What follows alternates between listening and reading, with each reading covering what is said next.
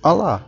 Nesse podcast estarei falando sobre uma das 29 práticas integrativas em saúde, a fitoterapia, que é uma das técnicas que estuda as funções terapêuticas das plantas e vegetais para prevenção e tratamento de doenças. O termo tem origem grega phyton, que significa vegetal, e terapia, que remete ao tratamento. Desta forma, a técnica tem como base a cultura milenar de uso das plantas para cuidar da saúde.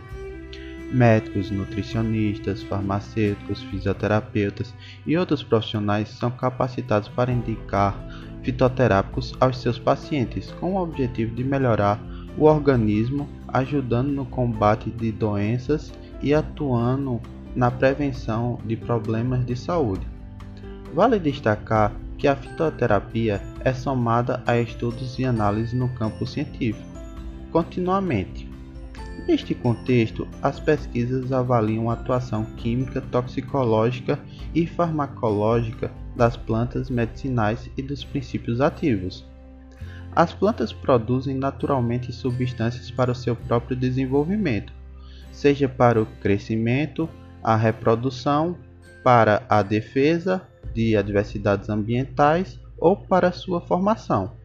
Elas acabam produzindo compostos ativos que apresentam importantes efeitos terapêuticos para o corpo humano. Quando os benefícios relacionados a essas substâncias são evidenciadas, elas podem ser utilizadas em medicamentos fitoterápicos, manipulados ou industrializados, Ainda há opção com plantas in natura, como os chás.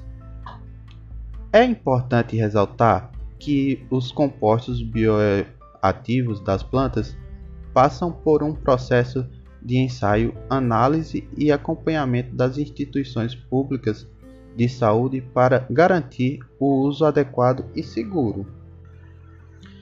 Historicamente, as plantas medicinais têm sido utilizadas para múltiplos fins, destacando o potencial de substâncias alimentares, farmacológicas e tóxicas. Durante a pandemia de Covid-19, várias pesquisas relacionadas às propriedades medicinais de muitas espécies também foram aplicadas para o tratamento de sintomas.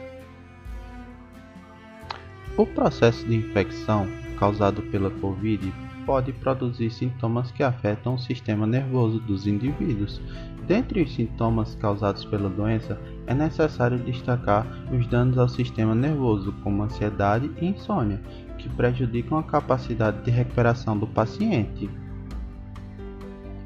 Estudos têm demonstrado que as plantas medicinais que atuam nesse sistema, como as popularmente conhecidas capim-santo, camomila, maracujá, mulungum e melissa, apresentam resultados satisfatórios ressaltando que essas substâncias podem ser preparadas por infusão, manipulação ou fármacos industrializados. Sua ingestão pode ter efeito calmante na ansiedade e nos distúrbios do sono. Lembrando-se que são compostos por metabólicos responsáveis pela ativação terapêutica, podendo causar efeitos colaterais aos indivíduos, devendo ser utilizadas sob orientação de um profissional habilitado.